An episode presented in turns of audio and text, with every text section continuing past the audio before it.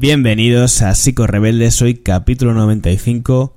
Vamos a hablar sobre qué significa ser un hombre de verdad con Raúl Macías.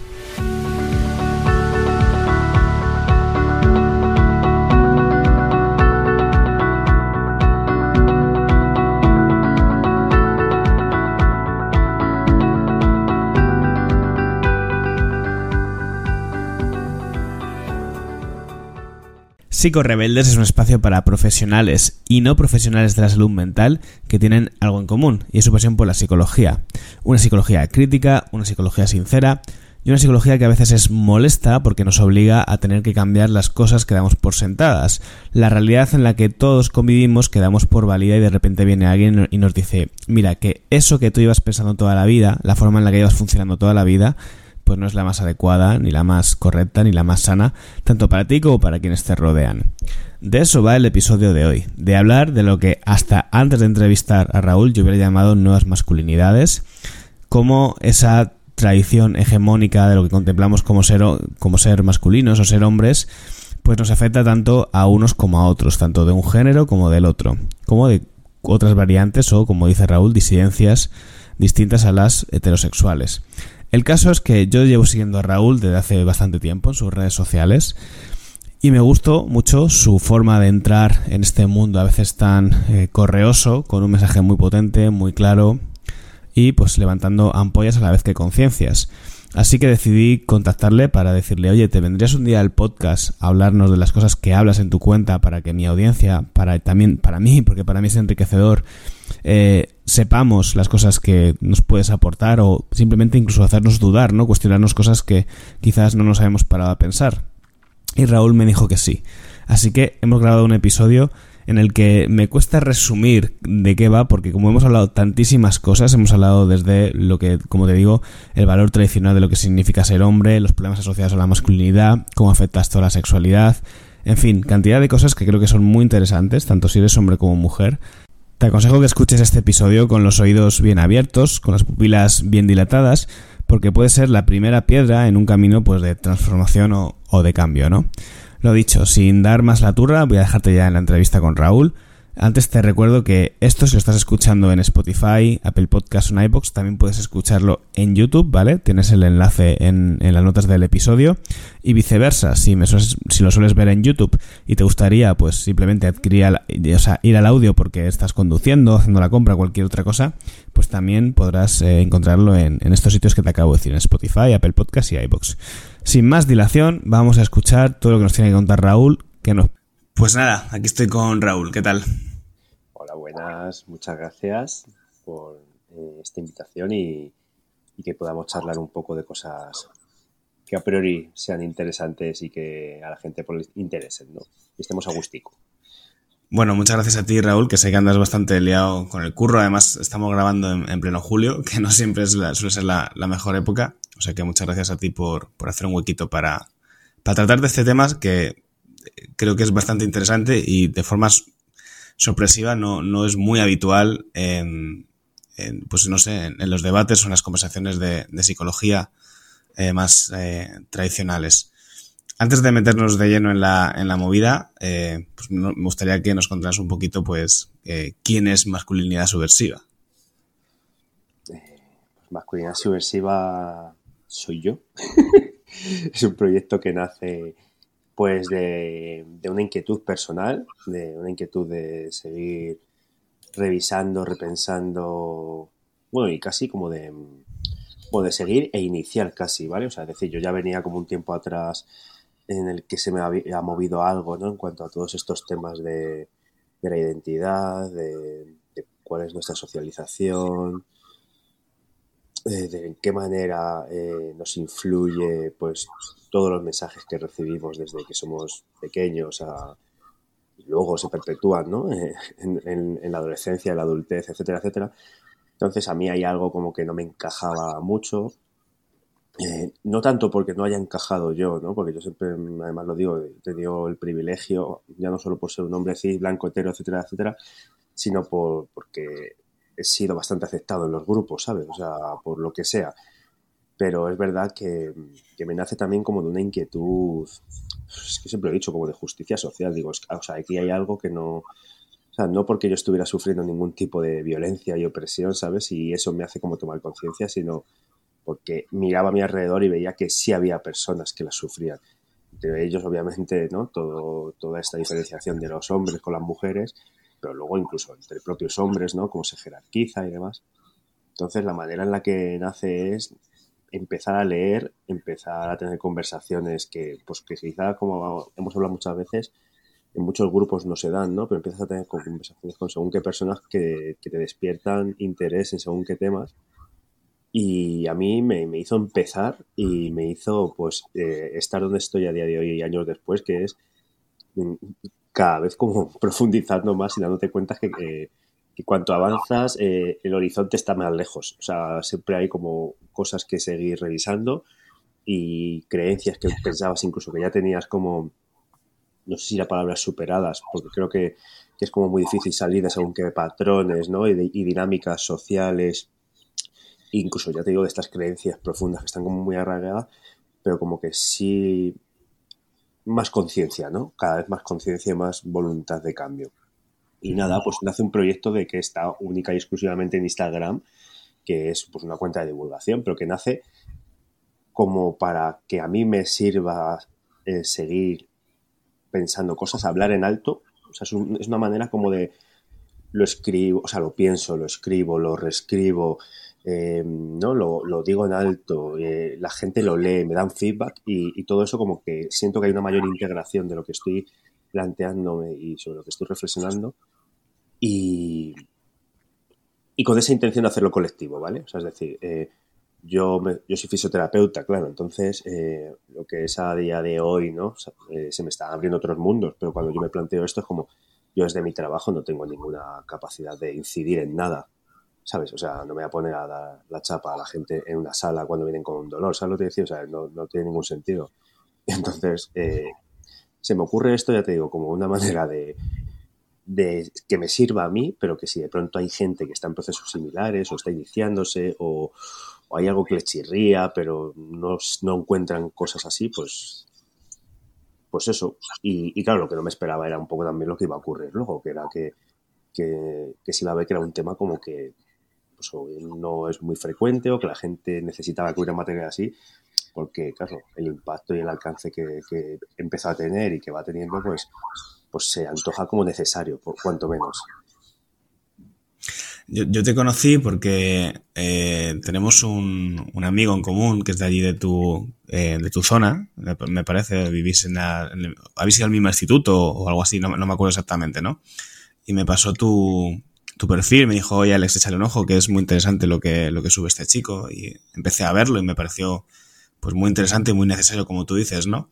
Y la impresión fue llamativa, ¿no? Porque es como, eh, para empezar, es un tema que es verdad que, es, que no es habitual, eh, no es un tema tan habitual, no es tan habitual en que lo, que lo promulguen hombres y no es tan habitual que lo promulguen personas fuera del de los sectores, más o decir, que están implicados con profesiones sociales, ¿no? Pues psicología, trabajador social y demás.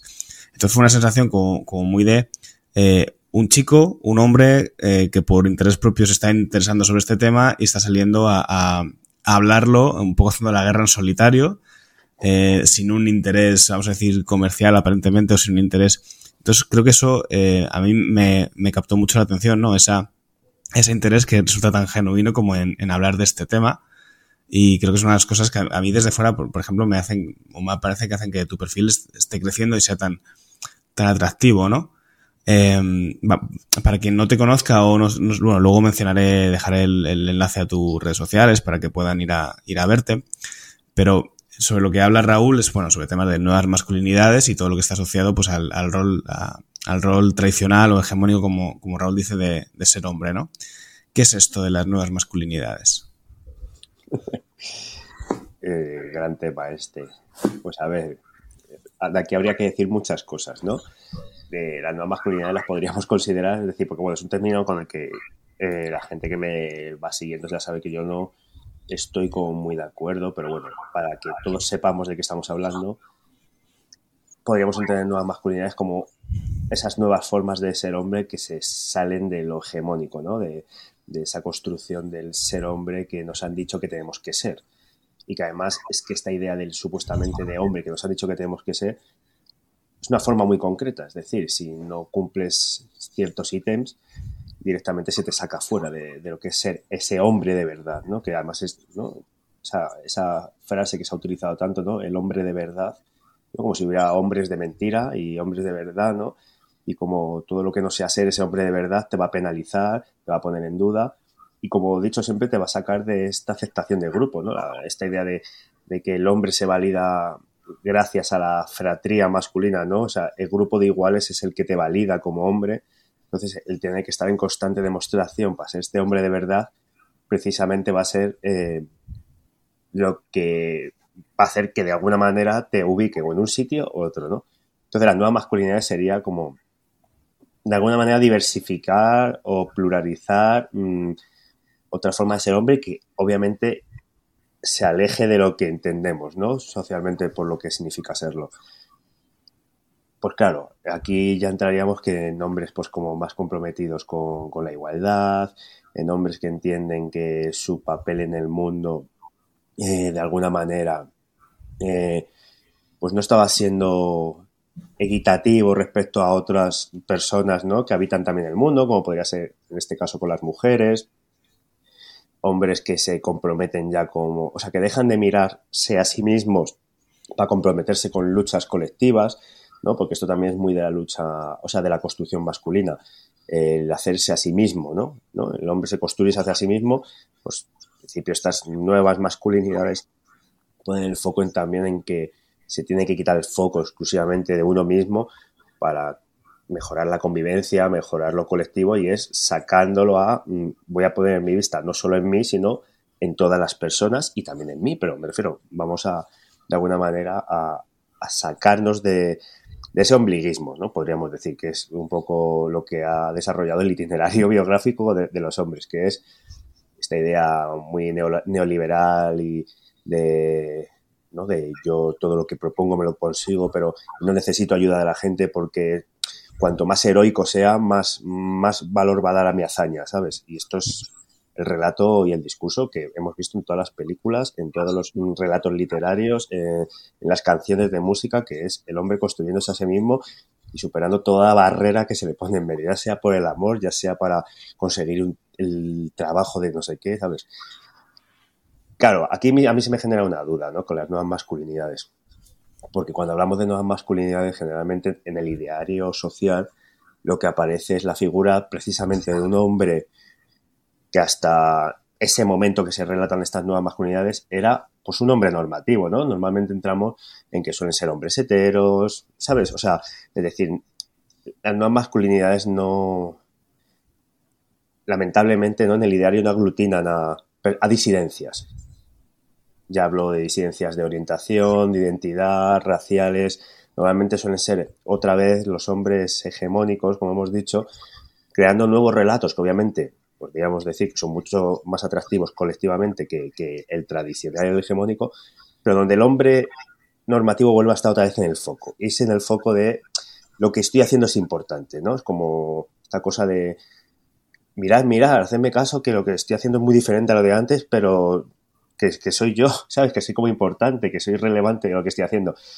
Entonces a mí no me gusta las nuevas masculinidades porque mientras no hablemos de nuevas masculinidades y incluyamos, como he dicho, a, otro tipo de personas que no seamos los hombres hetero, que somos los que generalmente al final, a lo largo de la historia, hemos ido cambiando los discursos para que de alguna manera nos sigan favoreciendo, ¿no? O nos sigan dando más capital o nos sigan dando mayor importancia. Y el ejemplo de esto se entiende muy bien, ¿eh? O sea, un ejemplo sería, por ejemplo, que lo dice siempre mi compañero de podcast, Guille, que es el hombre hetero, ¿no? El hombre normativo. Eh, este hombre de las nuevas masculinidades de pronto se empieza a poner falda, ¿no? O sea, más allá de que, que otra cosa igual, cambiarse la estética no es nuevas masculinidades, pero bueno, vamos a entrar porque sí, sí está muy en el ideario también, ¿no? Incluso la prensa de los hombres rompiendo los roles, ¿no? De pronto sale Bad Bunny, Brad Pitt con falda y esto es como de pronto una nueva masculinidad. Pero claro, ¿quiénes son los que están de pronto redefiniendo otra vez esta nueva masculinidad? hombres al final hipernormativos. Hombres normativos hablo en cuanto a hombres que están forrados, hombres que son exitosos ya. Es decir, ¿qué, me decía mi, mi compañero Guille? ¿Dónde están todos esos hombres que durante 40, 50, no sé cuántos años han estado poniendo faldas y eso ha sido motivo de que les violentaran? Dice, ya había hombres que se ponían falda. La cuestión es que a estos hombres les apalizaban o incluso les han matado por ponerse falda, ¿no? Que podemos estar hablando de, hombres del colectivo, hombres homosexuales. Entonces, claro, dice, él me dice muchas veces, dice, a mí que de pronto estemos ahora dando valor a un hombre poniéndose la falda cuando ha habido a hombres que se les ha matado, se les ha pegado palizas, se les ha insultado por ponerse una falda, por pintarse las uñas, etcétera, etcétera, ¿no? O con lo que pasó con la metrosexualidad. ¿no? Eh, hablando mal y pronto, ¿no? Eh, depilarse era de maricones, ¿no? Toda la gente rehuía de ello, pero de pronto el hombre normativo eh, se depila y redefine lo que es el depilarse. Y lo redefine con, además con un término, ¿no? La metrosexualidad. Y ser metrosexual es guay. Cuando eso había sido motivo de, señalamiento, de estigma y de, violencia, ¿sabes? Entonces, claro, a mí todo esto es lo que me rechina mucho de las nuevas masculinidades, que al final, si es el hombre blanco, hetero, etcétera, etcétera, el que, el que sigue redescribiendo y resignificando las cosas, va a seguir siendo él el que va a adquirir toda la importancia y las disidencias van a seguir siendo disidencias, no van a dejar de existir, porque es el hombre el que toma esa importancia, ¿sabes? El hombre blanco. Sí, además que ahora que lo dices también es algo que sigue, sigue segregando, ¿no? Nos sigue separando y haciendo un concepto de, hombre o de masculinidad eh, disociado en función de, pues, de, esas, de esas disidencias que tú, que tú comentas. En, tus posts lo he visto que lo mencionas varias veces, ¿no? El tema de que, a ver, tú no lo expresas con estas palabras, pero yo lo voy a traducir un poco al lenguaje, a, como yo me lo he quedado, ¿no? Que al final se puede convertir en, en, en, esa definición de hombre como desde la nueva masculinidad como algo un poco cliché, como algo un poco de postureo, pero que en el fondo no, sé, algo que realmente tengas interiorizado desde la vulnerabilidad, sino desde que incluso puede ser una algo que te puede abrir nuevas puertas, ¿no? Que, que perpetúan al final esos valores de poder. Totalmente de acuerdo me gustaría que nos contaras un poco, eh, o sea, ha quedado claro, ¿no? El, el, por qué el término nuevas masculinidades quizás no es lo, lo, lo, más adecuado o a lo que, o lo que debemos aspirar, pero me gustaría saber eh, cuáles son, que sé que son muchas, pero bueno, que nos dieras algunas pinceladas sobre esa masculinidad más tradicional, más hegemónica, eh, que nos convierte en hombres. Tú has dicho eh, hombre de verdad, a mí se me venía el ser suficientemente hombre, más que el, el, hombre de verdad, porque todos somos hombres, pero están los hombres, los poco hombres, los poco hechos, como la carne cuando está poco hecha, y los que están al, punto más, ¿no? Entonces, ¿cuáles son esos valores o qué es lo que nos hace eh, sentirnos que somos suficientemente hombres? Uf, pues claro. Mm, yo creo que más allá de que luego hay gente que cuando se define estas cosas se remueve, ¿no? Y, te dice todo porque parece que estás mintiendo, es que de verdad no hace falta más que ver a los protagonistas de las películas. Eh, ¿no? O sea, es, que, es, que, no hay nada que mejor que ver, la cultura, ¿no? Para que veamos la representación de, cuál es el imaginario que hay del hombre, ¿no?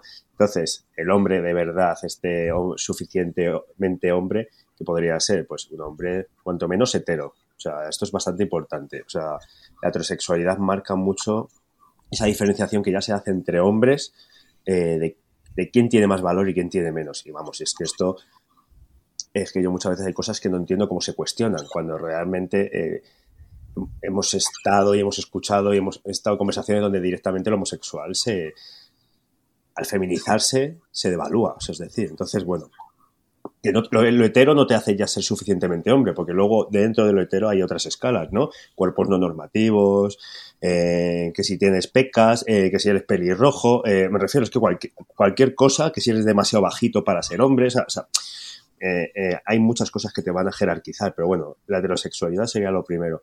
Luego, obviamente, está todo este ideal de, del hombre que siempre está disponible sexualmente, ¿no? Y además el hombre que se comporta un poco como voraz y depredador, ¿no? O sea, en el sentido depredador de que siempre tiene ganas y de que, y de que en su radar siempre está la idea y la posibilidad de, follar, hablando mal y pronto, ¿no? O sea, esto es otra demostración de ser hombre, ¿no? Esta idea de salir de fiesta y, casi lo importante es decir qué has ligado o cuánto has ligado o si ha ocurrido algo, pero para poder contarlo. O sea, no por, para decir, oye, joder, qué bien, que me lo pasé súper bien con esta persona, sino no para luego poder contar la batalla de estuve con no sé cuántas chicas o ayer ligué mazo o me, me follé a esta. O sea, creo que todo esto esa disponibilidad sexual también luego va a traer unas consecuencias, ¿no? De que el hombre parece que siempre tiene ganas y que su deseo es un instinto y no es un deseo.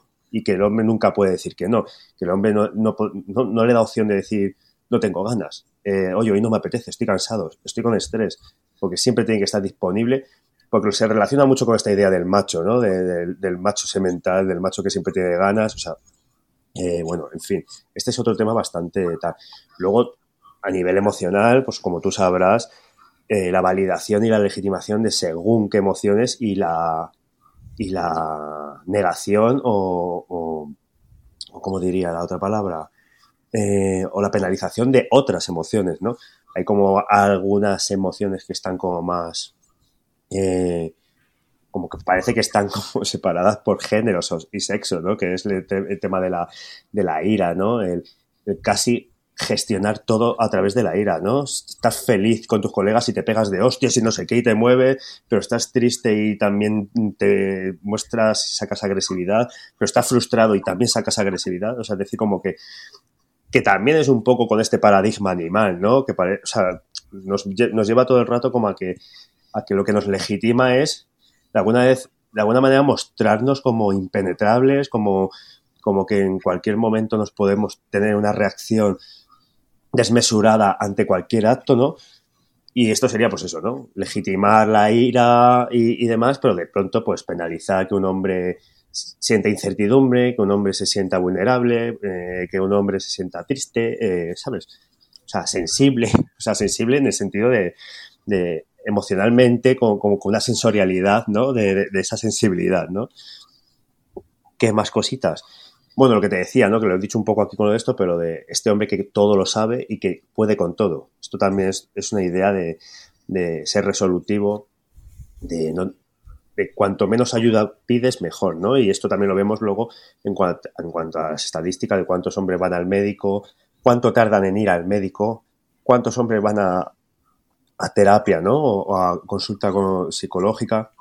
O sea, hay mucha más reticencia porque esto hace sentir al hombre vulnerable, ¿no? Sentir como que está fracasando en su rol de, hombre, nunca mejor dicho, y es eh, el sentir que no puede con todo. Y esto luego, ya como tú sabrás, tiene unas consecuencias bastante importantes en, la vivencia del hombre, o sea, es decir, y que, y que podemos además dar con datos con el tema de por qué eh, se suicidan tres veces más los hombres, entre otras cosas, ¿no? Son, son multifactoriales los suicidios, pero habría que también ahondar un poco en qué pasa, porque al hombre le cuesta más pedir ayuda eh, en, según qué ocasiones, ¿no? Por sentir que, sentarse con un amigo a decirle, oye, me, no puedo más, no puedo más. O sea, eh, necesito eh, hablar, necesito que, mm, no sé, que me sostengas, que me sostengas, ¿sabes? O sea, y luego pues también, por ejemplo, en esta idea de hombre tradicional, todo lo que tenga que ver con el proveer, ¿no? El, rol del hombre proveedor, o sea, ha construido precisamente además eh, este sesgo de, género, ¿no? Que es el, pues el hombre sintiendo que es que su figura es importante porque de él depende la economía de una casa y que cuando esto fracasa, fracasa porque puede fracasar, ¿no? Que te quedes sin trabajo, que te echen, etcétera, es eh, bueno, es que es es como el, hombre desmoronándose ante todo lo que le habían dicho que tenía que ser y de pronto es que no, es capaz ni de sostener su casa, ¿no? Mm. Esta, idea de proveedor de, del hogar que también se ha extrapolado luego en el sexo como en los últimos tiempos al proveedor de orgasmos. Que es, yo, yo proveo económica en casa, económicamente en casa, pero también soy un empotrador porque soy capaz de darte placer todo lo que yo, o sea, no es por el placer que tú quieres sentir, sino porque sin que tú me lo digas y sin que tú me digas qué tengo que hacer, yo soy tan buen amante que voy a conseguir hacerte disfrutar un montón, ¿no? Y, cuanto más orgasmos te haga, sentir, ¿no? En lo hetero a una mujer, pues que soy todavía mucho mejor, ¿sabes? Esto... A mí, esto me suena, bueno, has dicho muchas cosas interesantes, ¿no? Pero como esta penalización también a la cultura del esfuerzo, ¿no? Como que el hombre no puede aprender a satisfacer a su pareja mediante que su pareja le, diga, mira, es por aquí, es por allá, es, ¿no? Tiene que llegar un poco por ciencia infusa a conocer el, cuerpo de la otra persona y, todo lo que tiene que hacer, si no, no vale, si no, su, su rendimiento no, no es apto. Está la idea esta de todo lo sabe, ¿no? Es que esa de, de, cuando lo he dicho también antes, es que el hombre, no, el hombre todo lo sabe. Sí, pero un poco, pero por ciencia infusa, ¿no? Como por capacidad natural, porque a lo mejor yo qué sé, pues lo natural es que no lo sepas porque nunca has estado con esa persona y no tienes un mapa de ella, pero es como porque sí, tienes que saberlo porque sí. Eh, y luego he dicho también otra cosa muy interesante y es lo del tema del suicidio. Es, es, más que evidente, lo que nos dedicamos a la clínica, que vienen muchas más mujeres que hombres a terapia. También hay estudios de que las mujeres están mucho más medicalizadas que los hombres. Eh, y también que ser hombres la variable, como tú has dicho, el suicidio es multicausal, pero ser hombre es la variable que mayor explica eh, la causa de suicidio, ¿no? O sea que. Y el tema de lo de pedir ayuda y lo de sostener es totalmente así. Esto cualquiera que profundice un poco en la mayoría de sus amigos, sus pacientes, hombres o quien sea, es así. A los hombres nos cuesta muchísimo pedir ayuda y resulta prohibitivo el, ser sostenidos. Lo que pasa es que yo lo que percibo es que sí que lo hacemos, sí que pedimos ser sostenidos, pero de forma civilina. Es como vamos dejando detallitos, ¿no? Para que nos puedan decir, eh, nos puedan ayudar, pero sin tener que verbalizarlo en voz alta. Pero evidentemente, de hecho, claro que lo necesitamos. Diría que incluso a veces eh, tenemos una tolerancia peor al dolor y, a, sostener las, situaciones chungas que, ellas. Eh, hay una cosa que eh, también he visto en, tus publicaciones de Instagram y es que recibes mucho hate, recibes mucha confrontación en tus, en tus posts. ¿Por qué crees que pasa esto? ¿Por qué crees que, hay tanto de tanta... ¿Por qué están levantando tantas ampollas las cosas que dices? Pues mira, aquí tengo que decir varias cosas, porque la primera es, obviamente recibo hate. Yo soy consciente de, lo que estoy hablando y, raro sería no, no, recibir nada, ¿no? Viendo cómo está hoy en día el mundo y cómo parece que el hate eh, marca. Es un baremo para medir cosas, ¿sabes? Pero he de decir que recibo muchísimo, muchísimo, muchísimo, muchísimo menos hate que una mujer diciendo lo mismo. O recibo muchísimo, muchísimo, muchísimo menos hate que un hombre del colectivo diciendo lo mismo. Y esto, y esto es el privilegio más, o sea, es el privilegio del hombre normativo, el, privilegio del hombre que es leído como heterosexual, que el hombre, o que es leído y que, al que además no le pueden señalar, porque ya te digo, yo, yo siempre digo, ¿qué me van a decir? O sea, porque a una, a una mujer ya están creados como todos los insultos para, para devaluarla. A un hombre del colectivo también. Pero a mí, ¿qué me van a decir? Como mucho las, coñas estas que siempre digo de plancha braga, mangina, eh, paga fantas, pero es que no me pueden decir nada más. Es que, es que no me dicen nada más porque no tienen otra manera de, no, pueden decir nada más para devaluarme. Entonces, claro, porque entre los hombres heteros no hemos conseguido encontrar maneras de devaluarnos, si no es, si yo, por ejemplo, tuviera una expresión de género y unas formas de moverme y tal, en las que quizás se me pudiera leer como un hombre del colectivo, quizás atacarían por ahí, pero como por lo que sea, eh, no las tengo, no, no, no, no se produce esto y por lo tanto no recibo ni, diría yo, ni un 10% del hate que reciben otras personas, como he dicho, mujeres y personas del colectivo, disidencias, hablando de lo mismo, o sea, ni parecido.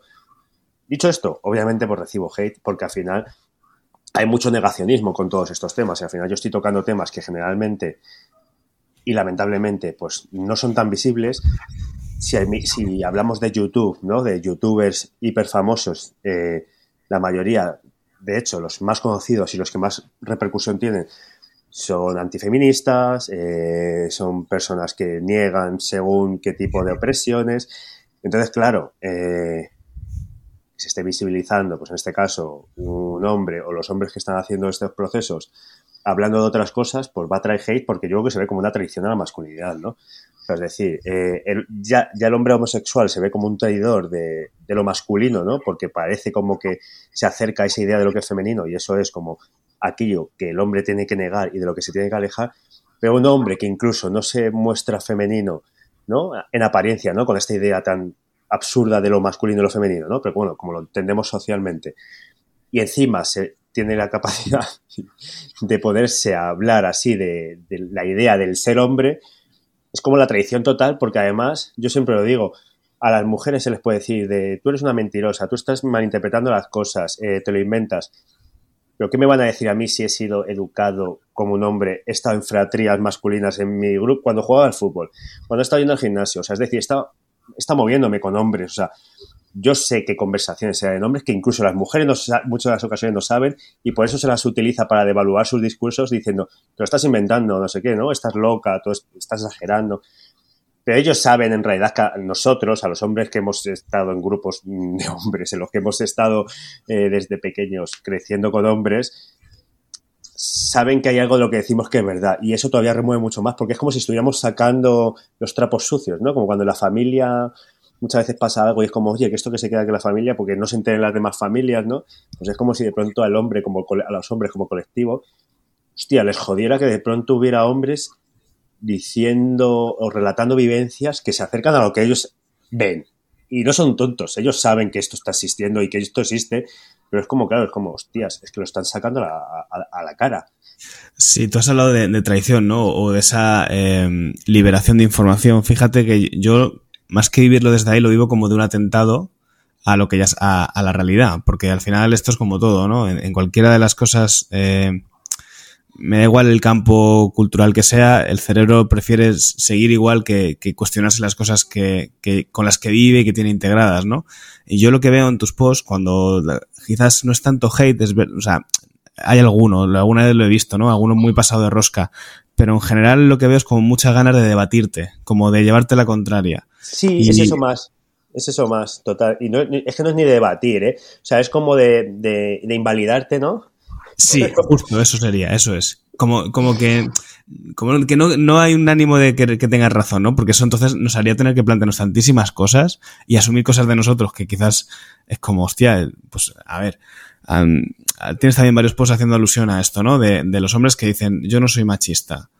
Uh, y evidentemente todos lo tenemos, pero porque en el ideario un poco desde la incultura, creo que lo que se percibe como machismo es, bueno, pues sí, el que abusa, el que ejerce un poder abrumante o el que tiene un discurso muy, muy polarizado, ¿no? Pero es que el machismo está en, en absolutamente todos los sitios. Mira, te voy a contar una anécdota también para que, de cosas que cuando te vas documentando más esto, pues te van saltando de repente insights. Yo el otro día salí con unos amigos, estábamos en, salimos a tomar algo porque era un cumpleaños y entonces se juntaron, pues, chicos y chicas de que no nos conocíamos, ¿no? Pues el típico ambiente festivo, pues como que es un ambiente muy propenso para ligar, ¿no? Y en un momento dado, eh, una, una chica que yo conocía y un amigo que yo conozco, pues hablaron, charlaron, pero de forma totalmente fortuita, es decir, no fue una búsqueda de intencionalidad ni nada. Charlaron nada, 10-15 minutos. Y después, cuando ya se fueron cada uno por su lado, mi amigo me dijo, tío, yo creo que a ella le ha gustado. Y yo desde fuera, conociéndole a ella, su situación y lo que yo vi de dije, yo creo que no. Yo creo que lo que ha pasado simplemente es que habéis hablado. O sea, yo no se lo dije a él, pero lo pensé para mis adentros, ¿no? Y cómo de alguna forma, el, el, y es un tío que a mi modo de ver es una persona súper respetuosa, empática, para mí es una gran persona. Y no deja de tener ese sesgo machista en el que en cuanto una chica es un poco agradable con ella, automáticamente lo que piensa es, esta, esta me la he hecho, esta que hago conmigo, y además, me la he, además me la he hecho, ¿eh? O sea, es decir, es que es la expresión, ¿sabes? Lamentablemente, ¿no? Eh, sí, y que incluso eso, mira, sin que eso lleve, porque la gente también cuando se habla de machismo, ¿no? Eh, todo lo lleva como a, a, la, a, la, importancia de las cosas como graves, ¿no? Y, y, más allá de que esto sea, ¿no? Se pueda leer como más menos machista y que no es una violencia ni nada de lo que ha ocurrido, es decir, si es que en la mirada lo que estamos leyendo, o sea, si lo que lo estamos analizando aquí, que fue lo que, lo que tú estás comentando justo es cómo tú, ante una situación agradable en la que habéis estado a gusto, os habéis estado mejor conociendo y habéis estado charlando, automáticamente sale el clip de el hombre y la mujer heterosexuales en cuanto interaccionan un poquito más normal, es como para hacer más cosas. Y entonces, si esta chica está conmigo más de tanto tiempo, es porque seguro que yo le molo y que está conmigo. Y a lo mejor es eso, no pasa nada. A lo mejor también es que estaba a gusto charlando contigo y no quería nada más. ¿Sabes lo que te decir? Y esta idea ya de que incluso el, sentir como que la relación casi de amistad heterosexual es, imposible, ¿no? Que es ya de por sí tiene como también todo este trasfondo machista, ¿no? Porque es como eh, un hombre y una mujer no pueden ser amigos, como porque parece que el hombre que se relaciona con una mujer como para apropiarse de la mujer, ¿sabes? O sea, es decir, como para hacerla suya, ¿no? Y, demás. Entonces es como, a ver, mmm, vamos a, relajarnos un poco porque así también nos estamos perdiendo mucho la espontaneidad de las interacciones que tenemos en el día a día, de, la, de las formas que vamos a vincular. Y si estamos todo el rato pensando en que en cuanto conocemos a alguien puede ocurrir algo, o sea, tiene que ocurrir algo después, ¿no? En, relacionado con esta intimidad de ir a, a, un encuentro sexual, es que nos estamos perdiendo lo que estamos disfrutando en ese momento, que es que a gusto está con esta persona, qué maravilla. Y a lo mejor no le atraigo o no me atrae, no pasa nada, pero es que eso no me quita que yo pueda tener una relación con esta persona de amistad, de ir conociéndonos y ya está. O que luego nos enamoremos, o que no, porque no todas las relaciones tienen que acabar en un enamoramiento, pueden acabar en una relación súper firme y maravillosa de amistad, ¿sabes? O sea, es que... Eh, he visto también que en, tu Instagram haces especial mención al que, bueno, ya ya has hecho cositas, ¿no? Eh, al tema de también de la sexualidad, que está muy vinculado a este tema, ¿no? De la, por cierto, masculinidad subversiva viene de subvertir, ¿no? Entiendo, como de, cambiar. De subversión, sí. Me pareció un término, mira, o sea, subversión viene de, o sea, masculinidad subversiva viene porque, bueno, aparte de que no vamos a quitarle todo el romanticismo a todo esto, estuve buscando qué nombres existían ya pero especialmente el primero que puse para ver si existía la masculinidad subversiva, porque a mí era un término que siempre me había gustado mucho y no estaba, y dije, uy, qué bien, pero bueno, sí estaba masculinidades disidentes, masculinidades igualitarias, alternativas, o sea, hay como bastantes cosas así. Y mi idea de poderlo de subversión, obviamente, es por lo que significa el término, ¿no? Que es corromper con lo establecido, ¿no? Y con lo hegemónico, ¿no? Y el hecho de utilizar masculinidad subversiva no es porque yo luego cuando vaya por ahí por la vida sea, diga, hola, ¿qué tal? Yo tengo una masculinidad subversiva. O sea, yo cuando hablo de mí, nunca hablo de, masculinidad. Es un término que, para mí es una subjetividad de la que no hablo. O sea, nunca hablo de yo en esto soy masculino o en esto no soy masculino, ¿sabes? Pero sí lo puse porque me parece que a nivel. Eh, a nivel visual, ver de pronto esas dos palabras eran muy potentes y porque para que la gente supiera de que, de que ahí se iba a hablar de algo de masculinidad, y, precisamente no para reforzar eh, lo, hegemónico. Pero ya te digo, ¿no? Porque mucha gente me dice, ¿no? La gente que opina con todo el tema de la abolición de, del género, ¿no? Y todo este rollo con el que, bueno, es otro debate y demás, como que yo he puesto este nombre no porque de pronto yo ahora vaya aquí con una pancarta, con una camiseta en la que yo diga que yo que soy masculinidad subversiva en el sentido de mi masculinidad es subversiva. Digo, es que yo de hecho no lo menciono nunca eso. O sea, es que yo jamás eh, cuando hablo de, de mis formas de estar en el mundo, hablo de masculinidades ni de feminidades. Es que no, lo utilizo. Pero me tiene un objetivo muy concreto, que es poner el foco y en el centro de la masculinidad y hablar de otras formas, ¿sabes? Pero otras formas de masculinidad no para que la gente luego se denuncie la masculinidad, sino para que veamos el girito que se le puede dar a, a las identidades, básicamente. Es que esto que estás diciendo es un problema tan común a tantas cosas, el, el, una, algo que tiene una intención positiva, ¿no? Cómo la gente se apropia de ello y lo, y lo empieza a, a, a, pervertir totalmente, ¿no? Se me vienen a la mente, yo qué sé, yo estoy muy metido en el tema de la alimentación, todo el tema del body positive y tantas otras cosas que nacen con un espíritu combativo y, y se acaban convirtiendo en, en, en, casi lo contrario a lo que empezaron, ¿no? Pero bueno, eso es un tema para otro día. ¿qué habría que eh, corromper o subvertir eh, en, la sexualidad masculina? O sea, ¿qué, sería urgente que los hombres empezáramos a, cambiar? Pues eh, creo que muchas cosas, ¿eh? Porque, mira, pues me van a ir viniendo cosas, ¿eh? Según vaya a ir hablando. Tú, Didi. Pero creo que lo, primero, de verdad, es hablar de deseo. Y que cuando hablamos de deseo, y cuando hablamos de deseo hacia otra persona, porque el deseo es hacia otra persona, ¿vale? Es que esa persona vale lo mismo y que los deseos de esa persona son tan importantes como los deseos de uno mismo y que lo que construimos juntos son los deseos mutuos, los deseos, ¿no? Los deseos recíprocos que son los que nos hacen encontrarnos. Entonces, no tiene ningún sentido crear relaciones si no me van a importar los deseos de los dos, o sea, es decir, los deseos de ese nosotros que hemos construido. Y esto para mí es básico. O sea, si, si esto lo tuviéramos claro, creo que cambiaría la manera en la que nos relacionamos absolutamente. Porque no es yo estoy en una guerra contra ti, mis deseos son más importantes que los tuyos. Es que no es que todos los tuyos sean más importantes que los míos, es que es cuáles son los deseos de los dos que nos hacen encontrarnos. Entonces, claro, aquí ya podríamos hablar de que realmente daríamos valor a la otra persona porque la otra persona nos importa. Y si la otra persona nos importa, a otra persona la vamos a cuidar y vamos a querer ser responsables. Aunque sea para dejarlo, para decirle, oye, ya no me gustas, o oye, a mí esto no me apetece. Pero nos importaría esa persona. Dicho esto, eh, creo que hay que quitar eh, la masculinidad y la construcción del hombre es vivir en una sobrepresión constante, en una ansiedad constante por el demostrar, y esto se ve en, en cómo se entienden los encuentros sexuales, ¿no? Cómo se entiende de importante el pene masculino como protagonista, ¿no?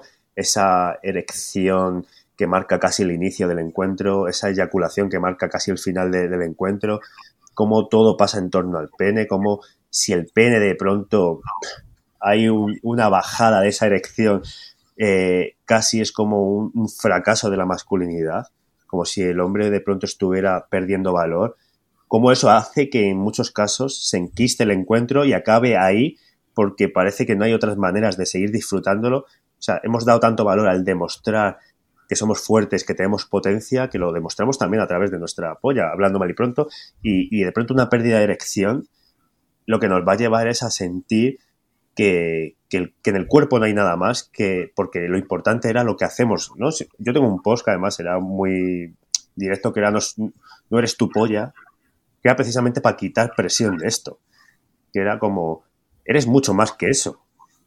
Sea, es decir, puedes disfrutar de la sexualidad y de la intimidad de muchas maneras, más a través, ¿no? Que, que solo a través de la polla. Entonces, creo que esto luego además en, enquista, ¿no? Y, y esto los sexólogos también, ¿no? Y vosotros en psicología os encontraréis con, con, consultas que además suele ser, curiosamente, a las que los hombres se acuden. Los hombres les cuesta mucho acudir a, terapia psicológica para otro tipo de cosas, ¿no? O a, sexólogos, pero cuando hay un problema en, la función supuestamente que se espera de, su pene, ¿no? Es cuando acuden. O sea, eso sí preocupa. Y, y esto nos debería dar también mucha información de cómo se construye el hombre para que al hombre lo que se puede estar puede estar tosiendo sangre y casi no se preocupa pero de pronto no se le levanta eh, o, se eyacula en, un minuto y eso sí le preocupa más que todo lo demás no pero prefiero que todo mientras el hombre tenga que seguir demostrando y validándose a través del sexo y que vea el sexo como una performance donde él va a reafirmarse y donde seguramente le van a ubicar en un sitio u otro el sexo no va a ser disfrutado en la vida vamos y yo no sé yo muchas veces cuando hablo con amigos y, desde mi propia vivencia he dicho, es que no está follando ni con la otra persona, casi está follando conmigo, ¿sabes? O sea, está follando conmigo con la idea que quiero que tengan de mí, ¿sabes? O sea, es que es como... Es un, un, reto, ¿no? Al final se convierte en una, en una prueba de, fuego en la que está más en juego tu valía, autoestima sexual que el, placer más inmediato. Total, sí, sí, no pensamos en el placer que estamos compartiendo, no estamos, ¿no? Nos besamos y ya estamos pensando en, en, lo que va a venir después, ¿no? O sea, es decir, no estamos disfrutando del beso. Eh, o sea, es como, ¿no? Toda esta idea que, ya se habla un montón, pero no quiero incidir ella, ¿no? Pero como ver todo lo demás que no es donde está involucrada la polla como preliminares, ¿no? Como cosas de menor valor, como cosas de lo que se hace antes de que venga lo importante, ¿no? Y que una vez que ha ocurrido esto, luego ya se finaliza. Que además es como yo siempre he dicho, o sea, ¿dónde empieza y, acaba realmente el encuentro? O sea, ¿cuándo acaba un encuentro sexual? ¿Cuándo ha empezado? los besos, ha empezado cuando hemos empezado a jugar charlando, las miradas que nos estábamos echando, ha empezado porque ya se ha puesto ya de rodillas, me refiero. Es que es como, es todo, tan absurdo, ¿sabes lo que te decir? Y cuando acaba, ¿no? Acaba la eyaculación, acaba con las conversaciones que nos echamos luego en la cama, que estamos hablando, o que nos ponemos luego a ver una peli, o sea, es decir, ¿dónde acaba eh, esa intimidad, no? O sea, si, se puede delimitar acaso esto, no tiene ningún sentido que, que podamos verlo así, pero claro, si lo vemos, como hemos dicho, con esta construcción de eh, el pene, el protagonista, el pene es importante, el pene tiene que funcionar como si fuera casi una maquinaria mm, que produce, ¿no? Y que, es productiva y que tiene que ser infalible, pues esto aún nos va a llevar a una ansiedad absoluta, a una ansiedad de tener que demostrar eh, lo que somos, o parecerlo, por lo menos. Hay unos autores, que ahora no recuerdo el nombre, eh, que propusieron un modelo de, los ciclos de la sexualidad circular, que venía a decir que el sexo, digamos, el, el ciclo de la sexualidad nunca acaba. Hasta el momento los modelos imperantes sean lo que tú dices, ¿no? Bueno, primero, el, los modelos más antiguos empezaban primero con el estímulo y, el, y acaba cuando pues hay un, cuando entras en la fase de recuperación post-coitor, ¿no? Luego los modelos que incrementaban la parte del juego también dentro de ese ciclo sexual. Y los modelos circulares que lo que vienen a decir es que en la fase después del coito y todo lo que ocurre después es cuando decides si vas a volver a tener un contacto con esa persona, por lo que es algo circular, es decir, cuando acabas decides automáticamente si repetirás o no. De hecho, para quien nos esté escuchando, por si le interesa, yo no sé si tú has usado Tinder o alguna aplicación similar para conocer gente alguna vez. Yo sí, y me ha ocurrido más de una vez el tener un encuentro sexual con alguien que eh, quizás se podría catalogar como que no ha salido todo perfectamente, porque no nos hemos entendido, porque nuestros cuerpos no han reaccionado, porque, por lo que sea, y hemos repetido. ¿Por qué? Porque la sensación ha sido agradable, porque nos hemos sentido a gusto, y gente con la que aparentemente todo ha funcionado ok, y no hemos repetido. O sea que esto de, supereditarlo todo al, al, al sexo, a que se pueda complementar la penetración o demás, está claro, yo lo veo muy claro que luego no es así. Lo que sucede es que, eh, por ejemplo, tú estás diciendo, cuando hablas de ese post, que dices, tú no eres tu polla. Vale. Ok. Pero eh, me parece muy difícil, o sea, decirle a la gente, tú no eres tu polla o el tamaño de tu pene no importa, que tienes otro post también sobre esto, cuando el mundo en el que vives está constantemente diciéndote que eso no es verdad. Sí, totalmente. No, no, a ver, me refiero. Y que con esto muchas veces, o sea, es decir, que es como cuando hablamos de machismo, ¿no? Y todo esto, que todas las personas somos socializadas en, con los mismos mensajes. Las mujeres también son machistas, las mujeres también han perpetuado el machismo. Es decir, lo que pasa es que desde otros lugares, ¿no? Unos de, de pronto estábamos ubicados en un lugar, las mujeres en otro. Precisamente para que, eh, para que el orden funcione, lo, lo que interesa es que toda la gente perpetúe ese orden. Es como yo que sé, al esclavo al que le decían que, que, al final decía, bueno, es que antes de que me maten, eh, yo qué sé, pues por lo menos estoy siendo esclavo, ¿no? Y, de alguna manera acaba defendiendo a, la persona que le estaba esclavizando, ¿no? Es como, no hay nada mejor que la persona oprimida defienda la causa, ¿sabes? Porque así, claro, si no, no lo tendrías hecho, ¿sabes? Eh, te falta como, eh, no sé, en la cúspide tienes a unos pocos y con esos pocos no se mantiene un orden, se mantiene si toda la gente es capaz de, de, seguir ese mensaje. ¿Qué pasa con esto? Que obviamente me dicen muchos tíos, ya, pero luego, ¿no? Pero luego las tías, eh, no sé qué, que el tamaño se importa, o que si de pronto quieren el típico empotrador de toda la vida, es como, sí, sí, sí sé que existe eso, pero la cuestión es como, ¿y tú qué quieres? O sea, me refiero, porque, o sea, es decir, yo puedo eh, estar como aquí revisando mi masculinidad y que de pronto querer relacionarme de otra manera eh, a nivel sexual, que no se tenga tanta importancia, pues todo el tema de la penetración pero que luego llegue, conozca a una chica y ella sí quiera eso. Y es como, ya, ya, ya quiere eso. Y digo, vale, y ahí me tengo que hacer la pregunta y yo, y es como, ¿yo quiero esto? Mm. O a lo mejor a esta chica tengo que decir, oye, pues yo no me apetece relacionarme así. A mí estoy explorando otras cosas, me apetece disfrutar de otra manera. Sí me gusta también esto, pero no quiero que tú le des tanta importancia a esto porque yo ya no se la estoy dando. ¿Sabes lo de decir? Entonces, claro, que ahí también yo creo que está esta decisión individual de decir, vaya mierda, ¿no? Porque, joder, se siguen promoviendo todos estos mensajes y parece que lo, yo me estoy intentando como desviar, ¿no? De este paradigma, pero la, la sociedad sigue estando, pero como, ya, pero bueno, también voy a decir, yo sí me quiero relacionar con esta persona o no, ¿sabes? Porque si a esta persona le apetece solo eh, que esté aquí eh, penetrando todo el rato, y a lo mejor a mí no me puto apetece esto, ¿sabes? Porque no me gusta, o no es lo que quiero ya, o, o personas que se han relacionado de sexualidades no normativas ¿no? Como podríamos hablar como todo el tema del BDSM, otro tipo de cosas que es como que es que esa gente a lo mejor tú te vas a relacionar con una persona de esa y no esperes a lo mejor tener un encuentro reproductivo coital prototípico, porque es que no van a hacer eso y esa gente ha decidido, por eso se han creado como estas minorías en las que se relacionan entre ellos, porque saben que quizás si se relacionan con una persona normativa sexualmente, van a, no van a satisfacerse, porque buscan otras cosas. Pues esto es lo mismo, lo que pasa que desde un encuentros a priori más normativos, ¿no?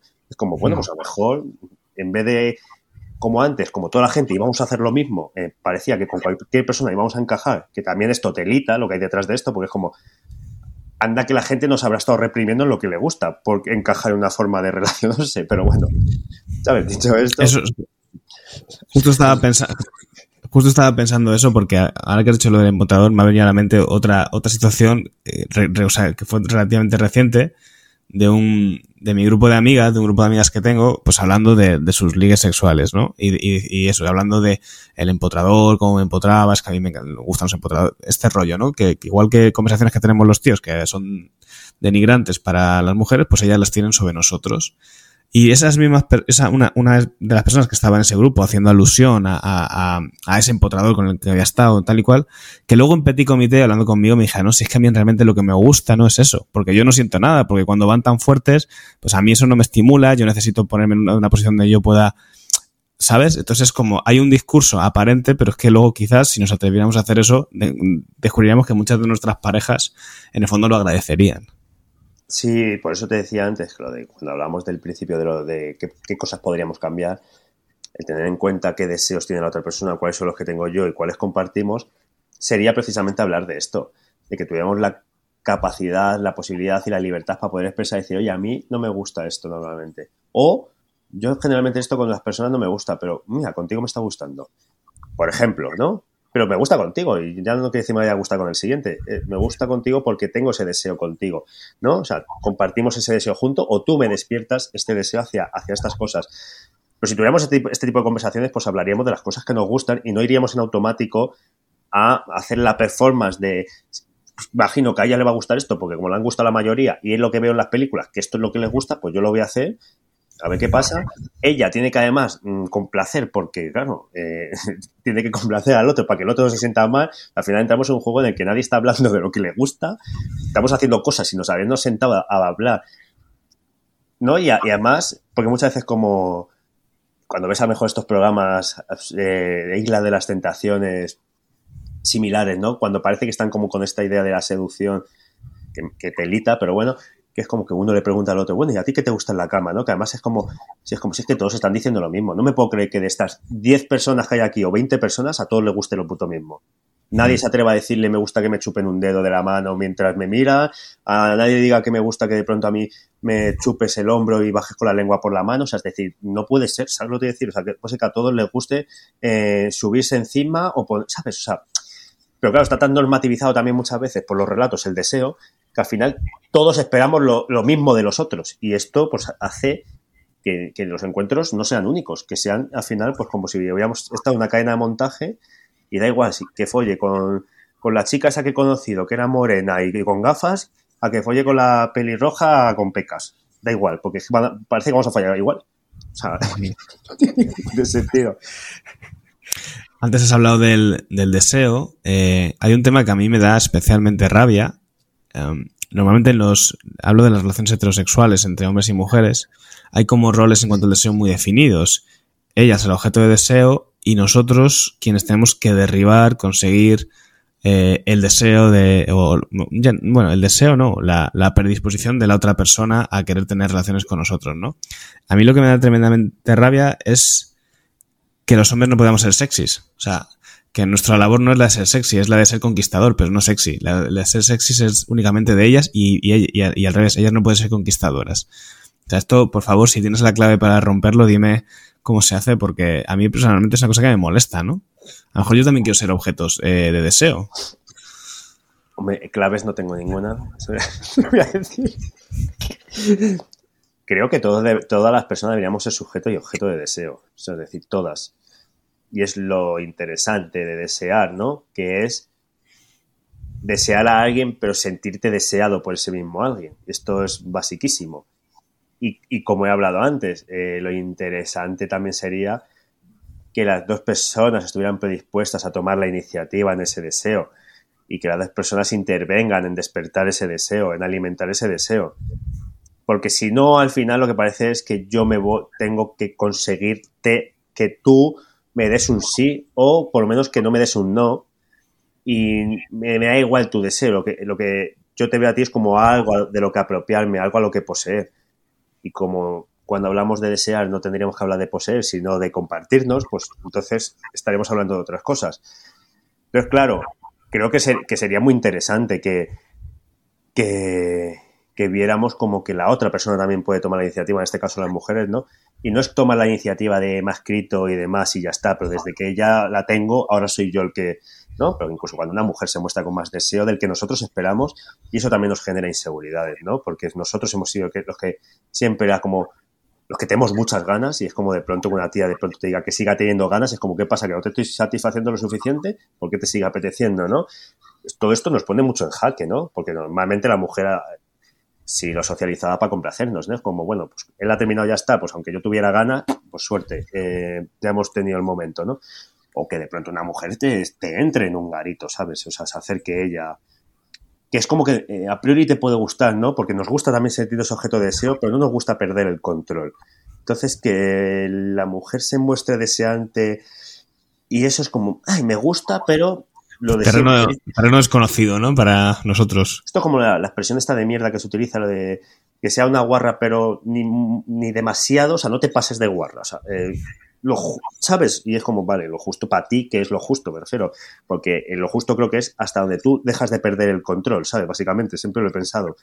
Que es, yo no quiero perder el control de la situación, entonces muéstrate con iniciativa, pero no me hagas sentir que soy yo el que va detrás de esta iniciativa. O sea, es decir, el que va como por detrás de ti como una posición más pasiva, ¿no? Más de, de, más el que suele ocuparía más complaciente, decir, de, decir que sí.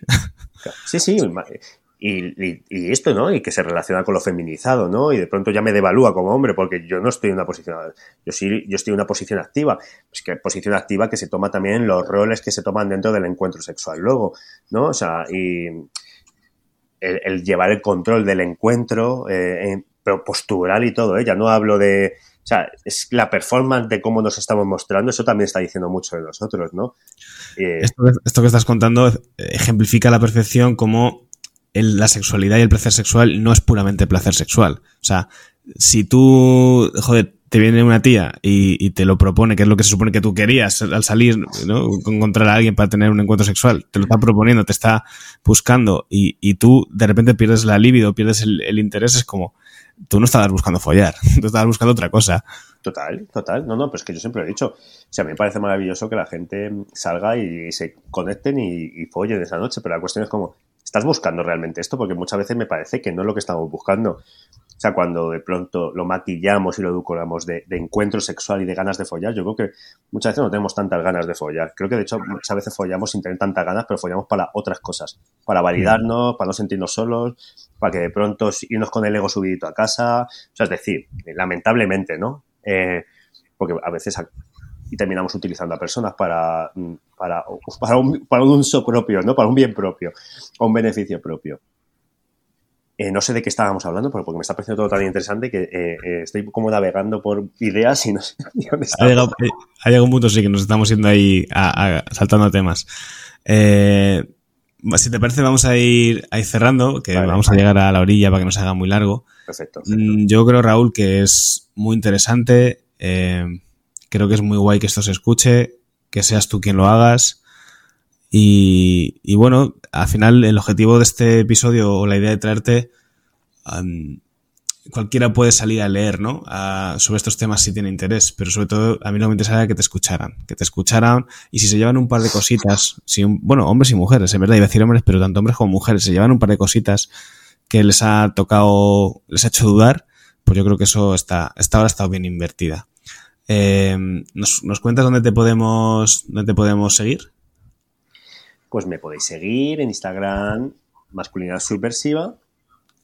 Y luego, pues también tengo un podcast, que ahora mismo estamos paradetes, en verano, tenemos dos temporadas que se llama Macho Alfalfa, que lo hago con mi compañero Guille, y, en el que básicamente hablamos de lo mismo. Lo que pasa que, bueno, el Instagram solo estoy yo, el podcast es con él, pero bueno, hablamos de masculinidad, es, es diferente, ¿no? Ya estás como conversando con otra persona, vas una persona atravesada por por las opresiones del colectivo, ¿no? Es decir, que es una persona homosexual, eh, dos perspectivas de dos hombres distintos, ¿no? Socializados en un sitio muy concreto, pero uno como hetero, otro como eh, eh, con una vivencia muy diferente y en el que, bueno, hablamos desde el humor, pero hacemos muchos análisis, reflexiones, pero todo desde un humor, intentando un poco interpelar al hombre, a veces un poco ácido, pero bueno, creo que también es interesante que buscar distintas maneras de remover y, y, de, y de que salgamos un poco de, pues bueno, lo que decías tú antes, ¿no? De que el cerebro está más cómodo donde está y con lo que conoce, ¿no? Y con la certidumbre, ¿no? Y que muchas veces salir de esa certidumbre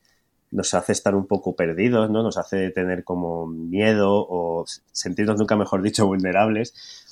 Pero creo que ahí también, en, ese movimiento, es donde, podemos cambiar un poco, ¿sabes? Y, si algo nos remueve por algo, yo siempre lo digo, ya no es tanto lo que algo, alguien te diga algo agresivo y obviamente te remueva porque te está atacando, ¿no? Personalmente, ¿no? Como si yo a ti directamente te hago un ataque como Alex eh, y es como, vale, no, no, tú no me estás intentando me robar, es que tú me estás ofendiendo y tú me estás siendo, siendo violento conmigo. Pero que cuando se están lanzando mensajes que no estamos dirigiendo a nadie, a una persona, y no estamos hablando de todos los hombres, ¿no? Que yo nunca he utilizado la palabra todos los hombres, o sea, jamás lo que es todos los hombres, habré hablado de los hombres pero de los hombres en los que hay, cuando hablo de hombres como hombres, me refiero, pero no de que todos los hombres, pero pero esta cosa de que remueva tanto, yo me preguntaría que por qué nos está removiendo eso tanto. O sea, ¿por qué cuando alguien no te está dirigiendo un mensaje a ti personalmente está lanzando un mensaje eh, abstracto, ¿no? A ti sí te molesta eso. Yo añadiría además que creo que lo vivimos como, eh, como una señalización de nosotros somos el problema, nosotros tenemos que cambiar y no se acaba de ver que para nosotros sería una liberación de la hostia. Eh, relajarnos en todo esto, el hecho de poder afrontar un encuentro sexual con tranquilidad, sin expectativas, poder relacionarnos desde una mayor simetría, sería una liberación de la hostia. Total. Y, y no estamos viendo el beneficio, lo estamos viendo como una pérdida y yo creo que sería una ganancia. Vamos, a mí personalmente, desde que tomo conciencia de estos temas, no voy a decir que sea aquí la persona más deconstruida ni tal, porque no creo que lo sea, pero toma conciencia de ciertas cosas y en ciertos momentos acordarte de ellas y traerlas a la mente es un es como, ¡buah! Vale, relájate, chaval, que no pasa nada.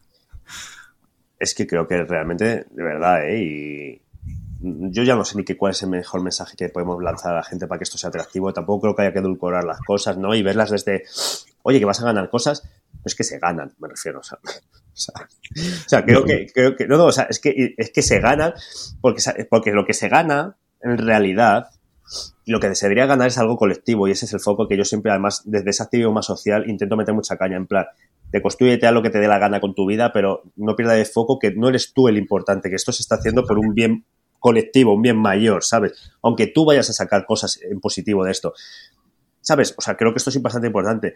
Pero es que la realidad de la vida es que dejar de ser ese hombre de verdad, es de, que esos mandatos tengan tanta importancia en tu vida, que te va a permitir ser más libre, porque vas a dejar de estar constantemente intentando demostrarse a alguien que no quieres ser, de, ser alguien que está expuesto a una ansiedad y a una presión constante por demostrar todo el rato cosas, porque, y si, porque ya para acabar con eso, sí que pero es que si la masculinidad tiene algo, es que nunca se alcanza la masculinidad y por eso se está todo el rato demostrando.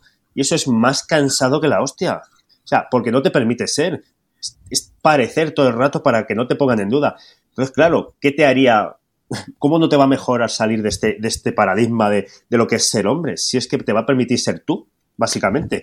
Y te va a permitir ser tú y que tú seas otra persona y que el otro sea otra persona y que todos nos respetemos porque todos somos diferentes. ¿Sabes? Es que ya estás. Es que, pero claro, como hay que construir una idea única de lo que es ser hombre para que todo siga teniendo sentido, para que en realidad el, el orden se siga manteniendo, pues claro, sabes que si consigues ser ese hombre, vas a tener una serie de privilegios y vas a tener una serie de importancia social, mm, económica y demás que no van a tener los otros. Entonces, como vamos a pisotearle, ¿no? Es como crear una competencia de por yo demostrar que soy más hombre que tú. Y, así estamos. Bueno, pues me parece un cierre fantástico. Yo creo que es una guinda. Si alguien ha llegado hasta el final, pues que se lleve esto. Sí, supongo que sí. Eh, pues eso, se va a llevar a una reflexión final que creo que es muy interesante. Así que nada, Raúl, yo voy a dejar en las notas del episodio y del, y del vídeo los enlaces a tanto al podcast como al, a la cuenta de Instagram. Y lo dicho, pues muchas gracias por, por venir por aquí. Muchas gracias a ti y nada, que espero que a la gente le guste y que está muy a gusto y que gracias de verdad. ¿eh? Y que bueno, aunque haya sido en julio, hemos encontrado el momento que era lo importante y, y así con el calorcito es un tema facilito de escuchar. Desde luego. Bueno, yo estoy con el aire aquí a tope, o sea que no, no, no, me, no me ha ido mal. Pues bueno, nada. venga, hasta luego.